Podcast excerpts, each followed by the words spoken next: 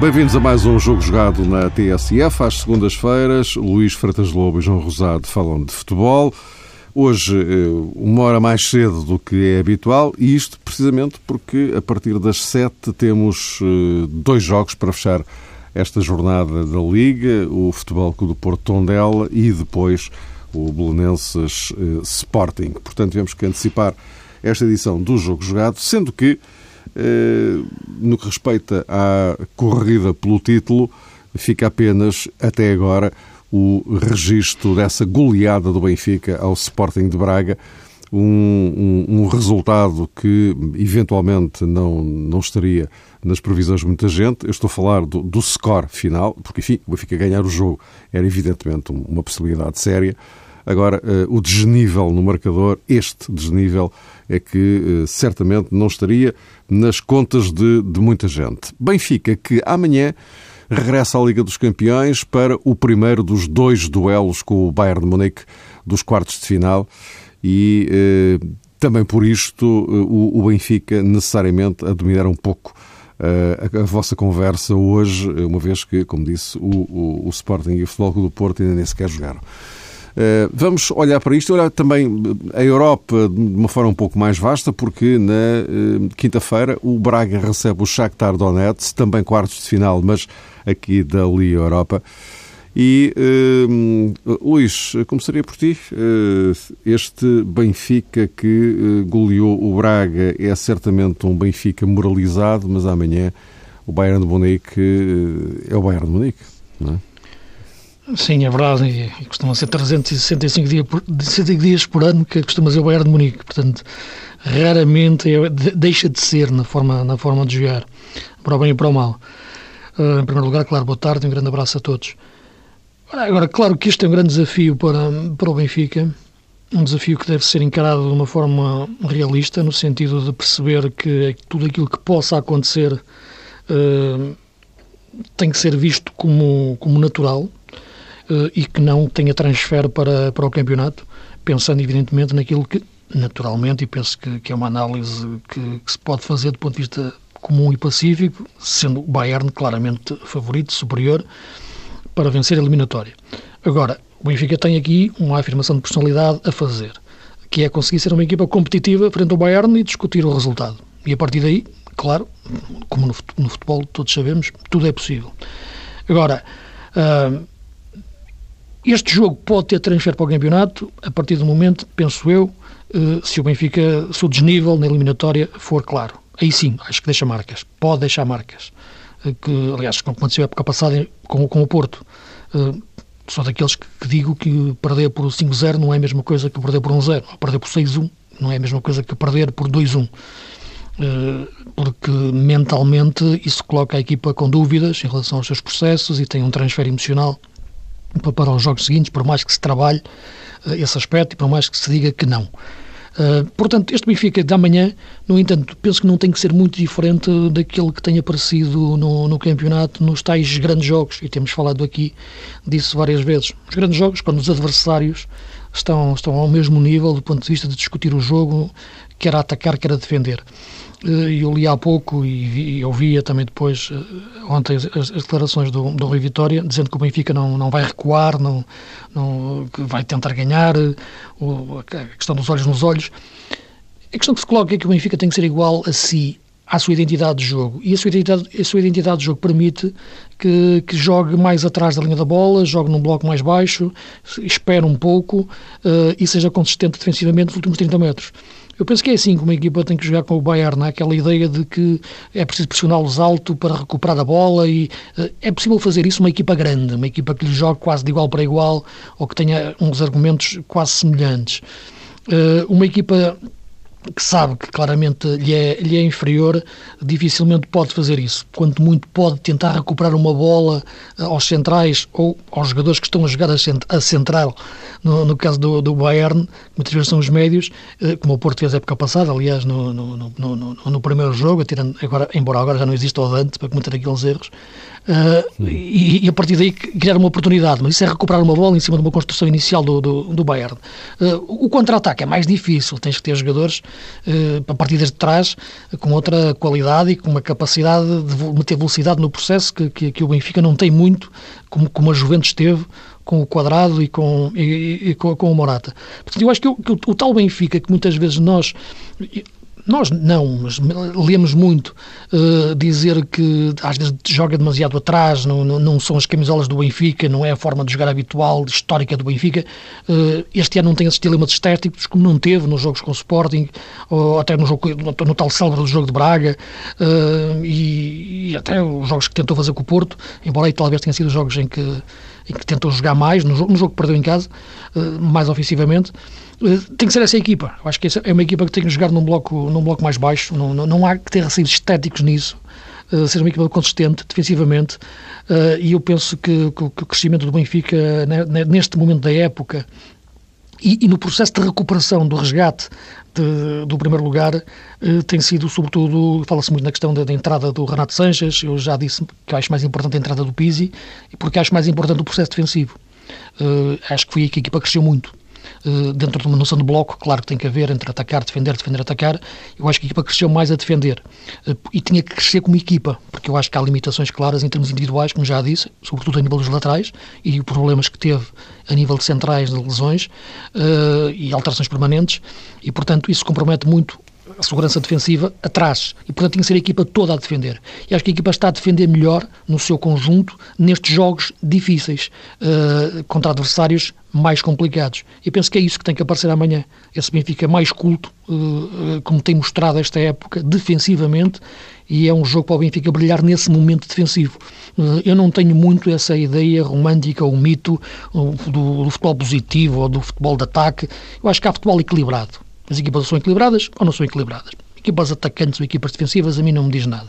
Digo, falo de equipas equilibradas. Se têm que viver, se têm que viver mais do momento defensivo, têm que ser eficazes aí. O Benfica vai viver mais do momento defensivo. Não há nada a fazer. Tem que ser eficaz aí. Tem, tem, tem que ser eficaz aí. E já o demonstrou ser capaz esta época. Se vai ser frente àquele Bayern, é muito complicado, mas tem que ser competitivo. João, este, este Benfica, neste quadro, um, um, duelo muito peculiar, porque uh, estamos a falar do Bayern de Munique, não é? E, enfim, todo, todas estas características, este perfil de que falava o, o Luís, uh, e que muito provavelmente vai ter que obrigar o, o, Benfica a pensar no, no, seu próprio perfil amanhã, em, em Munique.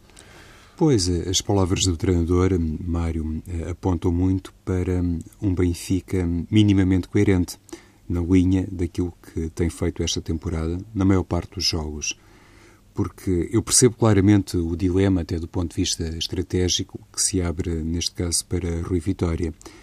Porque uma coisa é fazer o tal futebol mais romântico, como dizia o Luís, ou mais positivo, tentando permanecer fiel à identidade e, obviamente, favorecendo e dando privilégio à organização ofensiva, mas já sabemos que o contexto não é o ideal para isso.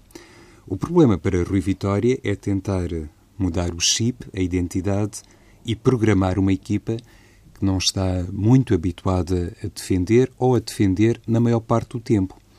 E isso não se faz instantaneamente, eh, de um momento para o outro.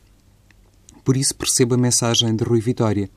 Entre uma coisa e outra, entre uma transformação não sei se radical, mas substancial, em pouco tempo, e um Benfica mais convicto que será mais forte se fizer aquilo que sabe fazer de melhor, se calhar entre os dois cenários, entre as duas possibilidades, o treinador ou a mensagem do treinador tem que ir mais no sentido daquilo que sempre tem feito esta temporada. Mas isto não o desobriga a ter preocupações, a ter cuidados especiais e, sobretudo, em trabalhar, até do ponto de vista individual, um ou outro jogador, neste caso, como é frente ao Bayern, vários jogadores, de maneira que o Benfica seja mais competente, mais capaz e, sobretudo, seja capaz de manter a concentração defensiva. Porque normalmente o Bayern, as equipas de Pep Guardiola, obrigam o adversário a ter esse sustento emocional do primeiro ao último minuto. E uma partida de futebol frente ao Bayern de Munique, se quisermos, frente a Pep Guardiola, parece que dura muito mais que os jogos normais, porque normalmente as equipas contrárias, os oponentes, não têm muita bola. O Bayern faz aquele movimento de limpa para-brisas, não é? E aquilo é uma constante durante o jogo. Do ponto de vista psicológico, eu julgo que interfere e, sobretudo, interfere mais em adversários que, no plano interno, estão habituados a dominar. E aí, muitas vezes, observa-se a tal diferença, a maneira como uma equipa é capaz ou não de reagir às circunstâncias do jogo.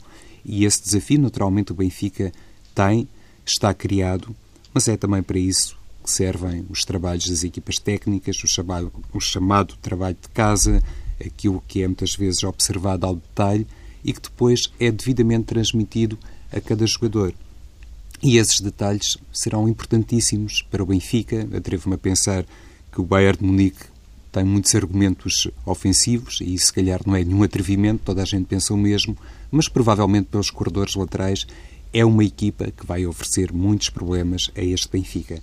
Então, se calhar, eh, jogadores como Gaetan, como Pizzi, eh, terão que fazer uma abordagem ao jogo completamente diferente, um bocadinho distante daquilo que são os parâmetros normais, de maneira a ser um Benfica mais eficaz do ponto de vista defensivo, abandonando então a tal preponderância de um futebol eh, eventualmente mais atacante. E neste campo, não sei até que ponto um Benfica, de facto, não muito distante daquilo que é habitual, Hum, não pode ter aqui também um contexto para eventualmente fazer uma alteração no que respeita aos pontas de lança, porque vejo mais eh, Jiménez como jogador apto a jogar nos corredores laterais, a emprestar alguma consistência eh, do ponto de vista defensivo, a ajudar mais o lateral do seu lado do que propriamente Mitroglou. E numa altura em que o Benfica mais uma vez se confronta com aquela necessidade de ter jogadores suficientes no corredor central, isto é, puxar mais Pizzi para o corredor eh, central, precisa ter um homem na frente que faça a compensação. E neste caso, eu pelo menos tenho essa opinião, penso que o Benfica poderia ter, hum, enfim, alguma vantagem em fazer esta troca no 11 inicial, em substituir Mitroglou por Jiménez, para que tivesse sempre sempre que Pizzi estivesse em zona interior, um jogador capaz mais de ajudar os laterais, porque já sabemos que o Bayern de Munique no 11 inicial e no banco tem jogadores que nos flancos, nos corredores laterais, são extraordinariamente poderosos. E há um aspecto, falava de Pizzi, que me parece ser importante. Do ponto de vista disciplinar, é um jogador que está em risco, como Jonas, para a partida da segunda mão. O Bayern tem esse problema com Lewandowski e também com Arturo Vidal mas já sabemos, também tem outro plantel, outra riqueza. Mas o Benfica tem que calcular isso e, independentemente do que se passar amanhã em Munique, é também importante ter esta consciência que é um jogo na luz que pode servir para várias coisas, não sabemos concretamente para o quê até que finalize o jogo de amanhã, mas independentemente daquilo que se passar, o chamado plano B para Rui Vitória, amanhã tem que ser aqui enquadrado, eu diria, numa hierarquia diferente, Mário. Não, não pode ser o plano B tradicional. O Benfica tem que ter consciência que não pode hum, resvalar do ponto de vista anímico para nenhuma situação especialmente preocupante, porque ainda tem um segundo jogo uh, no Estádio da Luz. Luís, só para, só para concluir este dossiê Sim. Eh, Benfica. Não, é porque não... O facto de depois haver esse jogo, e portanto amanhã. Uh, amanhã, eu estava aqui a pensar que eu ouvi ouvir o, o João a, a falar da do limpa para-brisas do, do, do Bayern de Munique. Mas estava aqui a pensar que, enfim, se calhar amanhã para o Benfica tem um pouco igual ao litro, não é? Quer dizer, enquanto eles andarem por ali, deixam-os andar, não é? é? Só que depois vem o cruzamento com o outro jogo, não é? Sim, é isso que eu referi em relação àquilo que o pior que pode acontecer ao Benfica numa eliminatória destas é sofrer um resultado desnivelado. E digo isto porque já aconteceu isso a grandes equipas europeias com, com, com o Bayern Munique. O próprio Barcelona já, já, já sentiu isso na pele. Uh, embora ainda não, era, ainda, ainda, não era o Barça do Guardiola, ainda não era o Bayern do Guardiola. Mas o que eu dizia há pouco é que eu não acho que o Benfica tenha que mudar o chip, nem o Rio Vitória tenha que fazer um grande esforço a mudar o chip dos jogadores para o Benfica amanhã ser mais defensivo, ou melhor, isto é, ter que viver melhor e ser competitivo e equilibrado no momento defensivo. O Benfica já o mostrou que é nestes jogos, já mostrou que joga assim nestes jogos já mostrou nos jogos contra o Sporting, no, no, nos jogos contra uh, no tal jogo de Braga, nos jogos contra o Porto, menos aí, mas em circunstâncias, nos jogos com o Zenit, nos jogos com o Atlético de, de, de Madrid, no Zenit fora, inclusive, na forma como quando estava um zero aguentou o resultado para depois ir a, chegar ao golo perto do fim e aguentou um zero porque o Zenit teve perto de 2-0 e o Benfica teve que baixar o bloco e defendeu daquela maneira. Portanto, é uma equipa que não tem, os jogadores não têm que mudar de identidade, claramente, na minha opinião, em termos de modelo de jogo, para jogarem mais atrás. Vão ter é que jogar menos no momento atacante e mais no momento defensivo. Mas nisto isso o Benfica já percebeu que faz e faz bem. Já entrou nesse realismo tático há muito tempo neste tipo de jogos. Pelo que eu acho que, que esse chip não é preciso mudar, eh, essa identidade não vai ser adulterada. Uh, esta é a forma do Benfica jogar estes jogos e tem que ser competitivo. O que muda aqui é apenas uma coisa: que do outro lado vai estar de facto uma das melhores equipas do mundo, sobretudo a atacar, como, como é o Bayern. e portanto, nesse momento é, é, que se coloca mais, mais, mais, mais a questão, porque em termos de identidade, Uh, acho que não há nada a mudar no chip, no chip do, do, dos jogadores. É evidente que, é, que, não é a mesma coisa que, que, estar a jogar na maior parte dos jogos do nosso campeonato, o Benfica tem esse, esse pendor ofensivo permanente, mas há esses grandes jogos que o Benfica já fez e aí percebeu-se que a equipa rapidamente uh, uh, adaptou outra, outra, outra, outra postura para, para ser competitivo e acho que tem que ser isso amanhã, amanhã em Munique. Quinta-feira, eh, João, é a vez do Braga receber o Shakhtar Donetsk. Aqui eh, a questão coloca-se ao contrário do Benfica, não é? Eh, é que o Braga joga primeiro em casa e, portanto, terá de se precaver para a deslocação à, à, à Ucrânia. Este, este Braga que jogou no Luz e que foi goleado, necessariamente não, não pode, se quer alguma coisa, não pode ser o mesmo Braga frente ao Shakhtar Donetsk, não é? Eh, o que é que o Braga pode fazer? O que é que o Paulo Fonseca agora pode enfim, fazer na, na cabeça dos jogadores depois de um, de um descalabro daqueles? Se calhar a grande preocupação do Paulo Fonseca é não mexer muito, não conversar muito com os jogadores, não procurar um, decretar nenhuma espécie de transformação. Ou seja, o resultado da luz foi pesado, mas quem viu o jogo também se apercebeu que o resultado podia ser um pouco diferente e que a toada do não encontro... Tão, não tão largo. Não é? Sim, e mesmo no início do jogo, Mário, o Sporting Braga teve as duas primeiras eh, uhum. grandes situações da partida. Poderia ter aquilo caminhado claramente num sentido diferente, porque eu imagino que o Benfica a perder por 2-0 eh, à passagem do quarto de hora, enfim, seria necessariamente um Benfica mais intranquilo, mais desconfortável no jogo. E depois é evidente, não teríamos a menor ideia quanto ao resultado final da partida. Seja como for, o Sporting Braga cometeu erros no plano ofensivo e também no plano defensivo na partida da Luz, mas depois, no fim do jogo, uh, Paulo Fonseca fez questão de dizer que ele assumia completamente a responsabilidade.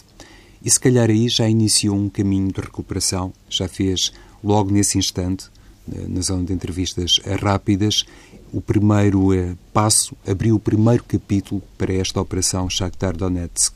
Ou seja, ilibando os jogadores do Sporting Braga, no, no fundo tentando também dizer aos adeptos que, e disse isso de maneira explícita, que a equipa foi corajosa no Estádio da Luz e pagou por isso. E voltamos à questão de, da identidade e de uma equipa ser fiel ao seu próprio modelo e à sua forma de jogar. E Paulo Fonseca, se quisermos também, muito à semelhança do Benfica esta temporada, tem razões para acreditar na sua filosofia de jogo, na maneira como normalmente o Sporting Braga aborda as partidas. Por isso, admitindo que o treinador do Sporting Braga vai, como é óbvio, olhar também para os pormenores, para os detalhes, para o perfil uh, do adversário, no fundo terá como preocupação maior não mexer muito naquilo que está elaborado, naquilo que está estruturado e que, no fundo, tem constituído a fórmula de sucesso do Sporting Braga. Porque lá está, não é no espaço de uma semana, se calhar nem no espaço de um mês, que se muda uma equipa ou que, de repente, um treinador se vê munido de ferramentas para acrescentar qualidade e competência. Isto é tudo muito mais profundo, muito mais uh, transversal e o Sporting Braga esta temporada, olhando inclusive para aquilo que aconteceu, por exemplo, no campeonato no estádio do Restelo e depois a resposta que foi dada na anterior eliminatória frente ao Fenerbahçe, parece-me que este Braga tem condições para ultrapassar rapidamente e sem perder muita cera com isso o desaire do Estádio da Luz. E é verdade que Paulo Fonseca também tomou as suas precauções no desafio frente ao Benfica. Um jogador como Vukcevic nem sequer foi utilizado, isso também teve a ver com o compromisso do Montenegrino pela seleção do seu país, ou os compromissos. Eh, um jogador como Massa também saiu relativamente cedo na partida, enfim, o resultado também já estava mais ou menos feito. Stojlikovic foi outra unidade que hum, não atuou o tempo todo, saltou no banco na partida frente ao Benfica. E há uma questão que, para mim, logo na altura, eh, resultou em algo de intrigante e para a qual também ainda não tenho muita resposta, foi a troca de guarda-redes. Por norma, Mateus joga na Liga Europa e Marafona no Campeonato Nacional. Agora no Estádio da Luz pelo menos para surpresa minha, apareceu Marafona no banco e Mateus como titular. Mateus sofreu cinco golos, não, não teve grande responsabilidade, na minha ótica, no, no, resultado, não é disso que se trata, mas esta opção de Paulo Fonseca na véspera do compromisso europeu, e admitindo que os dois jogadores estavam igualmente aptos do ponto de vista físico e competitivo, aliás, Marafona estava no banco, pode aqui indiciar uma mudança na baliza para quinta-feira porque às vezes uma equipa que tem que curar uma ferida grande, uh, se não mudar uh, outras coisas, cai na tentação de mudar o nome do guarda-redes. Porque também não é fácil para um guarda-redes que sofre cinco golos, do ponto de vista psicológico, independentemente de todas as conjecturas que se possam fazer sobre o jogo e as explicações para a partida, não é fácil aparecer no compromisso seguinte.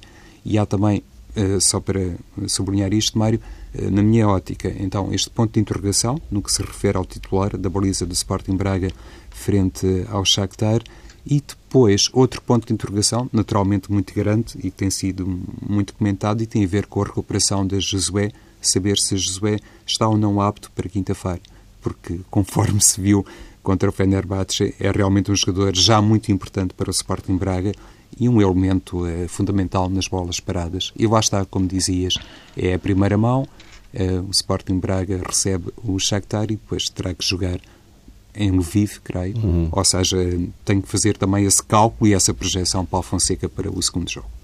Luís, o que é que está aqui em causa, de facto, para, para o Braga nesta eliminatória? É, Pode-se fazer uma grande campanha europeia, poder chegar às meias finais e é realisticamente possível. Eu acho que, este, acho que o melhor Braga é melhor que este Shakhtar. Acho que o Shakhtar, a partir do momento que perdeu Alex Teixeira e se confirmou a suspensão por doping do, do, do Fred, perdeu os dois melhores jogadores no, no, no meio campo e no, no, no ataque. Uh, é uma equipa, claro, que tem, tem, tem, tem, criatividade nos brasileiros que tem, mas acho que é lenta a defender. Acho que o melhor Braga uh, pode ganhar este Shakhtar sem surpreender rigorosamente nada. Agora, claro que, que, que tem que ter esses cuidados táticos e o estudo do adversário. Agora, penso que a questão do jogo da luz, a derrota por 5-1, uh, eu penso que, e, pegando até naquilo que dizia há pouco, acho que há sempre transfer emocional de derrotas destas, uh, e portanto eu acho que o melhor a fazer nestes casos é nem, nem falar mais do assunto.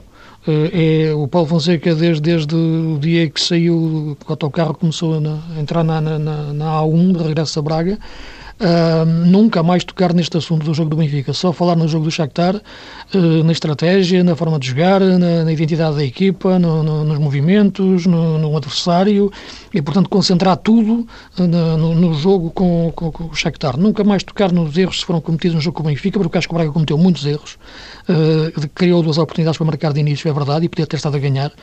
Mas o Braga também teve a ganhar 2-0 ao intervalo em Alvalade e perdeu 3-2, portanto, esta questão de poder mudar o jogo, mudaria o jogo, é verdade, eh, mas não sabemos se, se, o que é que aconteceria eh, ao resultado. Acho que a equipe cometeu erros a mais do ponto de vista daquilo que não costuma cometer, que é o equilíbrio entre as suas linhas eh, defensivas e meio-campo. Partiu-se muitas vezes, perdeu bolas que não devia perder, bolas divididas, eh, falhou muitos passes e, portanto, sobretudo em primeira instância, atrás. É por isso que, que, que não, não podia ter cometido aquele erro que deu o primeiro golo ao Benfica, porque uma coisa é querer jogar como na sua identidade, outra coisa é expor-se aos erros, são coisas diferentes. Eh, e, portanto, eu acho que não, não falar mais nesse jogo. Uh, e a equipa a aparecer agora igual a si, do ponto de vista de equilíbrio uh, que costuma ter, porque tu não consegues definir se este Braga lá está. É aquilo que eu te dizia, este Braga é uma equipa ofensiva, é uma equipa que, defensiva, uh, não, não, é uma equipa equilibrada. E, e, isso é que, de facto, é que para mim faz uma boa equipa. E é essa equipa que tem que aparecer frente, frente ao Shakhtar. Eh, em relação à questão dos guarda-redes, eu tenho uma opção sempre muito, eu tenho uma opinião sempre muito simples em relação a isso, porque eu nunca entendo muito bem esta questão dos, dos treinadores trocarem os guarda-redes com as taças e os campeonatos e depois quando chega, depois acontece muitas vezes uma coisa, quando chegam mais longe na taça, ficam tentados a meter os jogadores guarda-redes que defendem mais vezes, mas depois moralmente não acham justos. Eu acho que acho que é uma questão muito simples, devem jogar sempre os melhores. Uh, independentemente de guarda um dos guarda-redes possa praticamente não jogar numa época. Uh, acredito que o Paulo Fonseca acha que o Mateus e o Criciúc estejam ao mesmo nível, quando o Criciúc estava, estava no Braga. Agora está o Marafona. Eu acho que o Mateus jogou, na minha opinião, porque eu acho que o Mateus é melhor que o Marafona na minha opinião, é o melhor guarda-redes neste momento. Uh, numa análise global será, será discutível e penso que terá a ver com isso. Se vir o Marafona agora aparecer a defender frente ao Shakhtar, surpreende-me um pouco, sinceramente. Uh, e, e, portanto, acho que devem jogar os melhores e, nesta altura, eu acho que o melhor é o Mateus. Uh, vamos ver o que, que, acontece no jogo. Acho que o melhor Braga é o superior ao Shakhtar e acho que pode fazer história novamente na Liga Europa. Novamente, porque já há tempos foi à final, não é? Exatamente.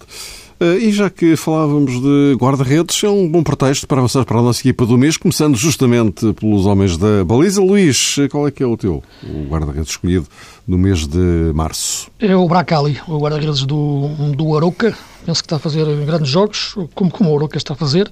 Uma equipa que dizem que é defensiva, mas lá está. Eu acho que é uma equipa que defende bem, que é uma coisa diferente, uh, embora muitas vezes não torne os jogos muito bonitos mas torna-os competitivos e acho que o Bracali está a provar mais uma vez o grande, grande guarda-redes que é, eh, desde o tempo do Nacional, depois teve uma passagem pelo Porto que não conseguiu jogar muito eh, e esteve lá fora e acho que é um guarda-redes de seguro, eh, daqueles que voa sem, sem se notar muito.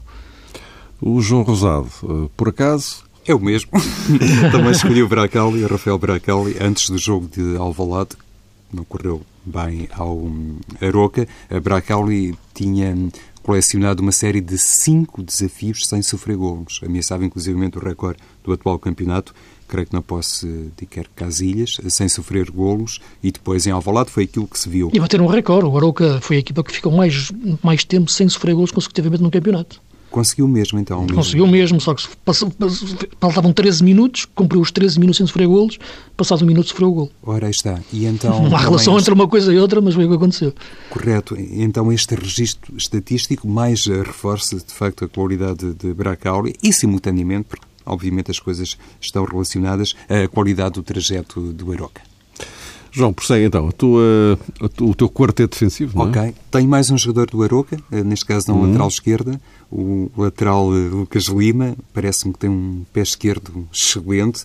Uh, para mim é, é, jogador inclusivamente para outros voos. Fez um bom gol esta semana, mais um. Marcou, Luís. Mais e, um. E, e, é forte na bola parada. É, Nota-se perfeitamente que, além de ser um jogador exímio nos cruzamentos, que normalmente levanta com muito critério, é também um jogador que, lá está, em, em esquemas táticos pode fazer a diferença. O Lucas Lima na lateral esquerda, na lateral direita André Almeida, já várias vezes tem expressado, enfim, a minha surpresa por não estar na seleção principal, mas passando por cima disso, um jogador polivalente, que inclusive terminou como capitão da equipa no último desafio frente ao Braga, e como se sabe tem essa polivalência que também faz de André Almeida um jogador, na minha opinião, eh, especialmente interessante.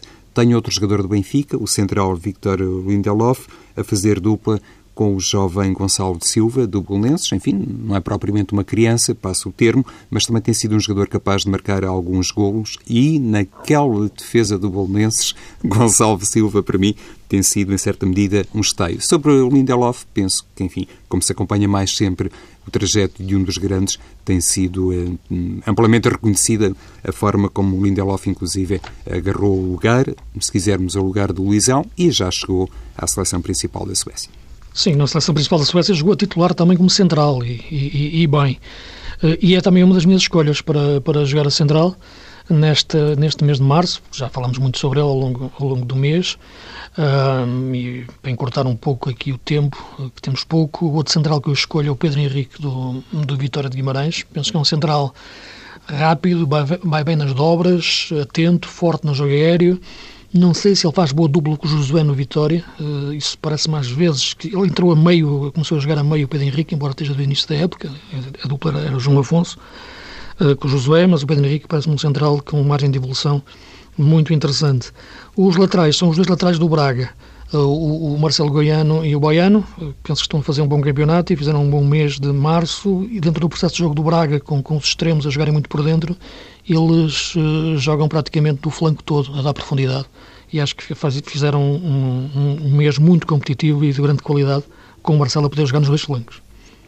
E para o teu meio, meio campo, três ou quatro? Uh, eu ia colocar a equipa num, num 4-4-2, portanto 4, uhum. embora uh, com, adapta, com, com as nuances das movimentações. Punha o Danilo como homem à frente da defesa, acho que está a fazer uma grande época no Porto e afirmar-se cada vez mais como um 6 de qualidade até pode jogar um pouco a 8, mas acho que é que tem que se especializar mesmo ali à frente da defesa como 6, é ali que ele pode ser top internacional. O Renato Sanches, pelo que tem jogado e feito jogar, e a partir dos flancos, o João Mário, naqueles movimentos interiores que faz muito bem uh, e que está a equilibrar sempre o Sporting, quase sempre como o tal. Uh, uh, terceiro médio, digamos assim, na maior parte do tempo do, do, do, da forma de jogar, e o Pizzi, porque considero que ser um jogador equilibrador de todo o sistema tático do Benfica quando ele parece desequilibrado, naquele aspecto em que eu acho que a equipa do Benfica cresceu mais no processo, de, nesta retoma, que foi no processo defensivo, sem bola. E nisso penso que o Pizzi, que depois também aparece a atacar, marcou um grande gol ao Braga, foi fundamental. Eu tenho um trio, a equipa em 4-3-3 eh, por causa de um jogador do tridente ofensivo que se calhar não pode ser contemplado ou enquadrado, melhor dizendo, num 4-4-2 losango, então três médios. Uh, Andrés Samares é um deles, um jogador que tem feito, na minha perspectiva, um mês uh, fabuloso, como defesa central, como médio uh, na posição 8, como 6, enfim, tem sido realmente um fator de equilíbrio, mais do que isso, na equipa do Benfica. Mas para resumir, um, à frente de Samares, Héctor Herrera, do Futebol Clube do Porto, num momento algo cinzento da equipa portista, parece-me que Herrera tem sobressaído e tem, em certa medida, justificado a braçadeira de capitão, inclusivamente marcando um ou outro gol com o seu grau de importância, e a par de Herrera, naturalmente, eh, João Mário, eh, um dos grandes destaques da Liga Portuguesa, o tal jogador, como dizia o Luís, capaz até de proporcionar outra filosofia à sua própria equipa, outra forma de movimentação, com pormenores soberbos, inclusive em contexto de seleção nacional e uma presença, eu diria, inevitável no meio campo. Uhum. Agora completa a cultura da frente. Correto.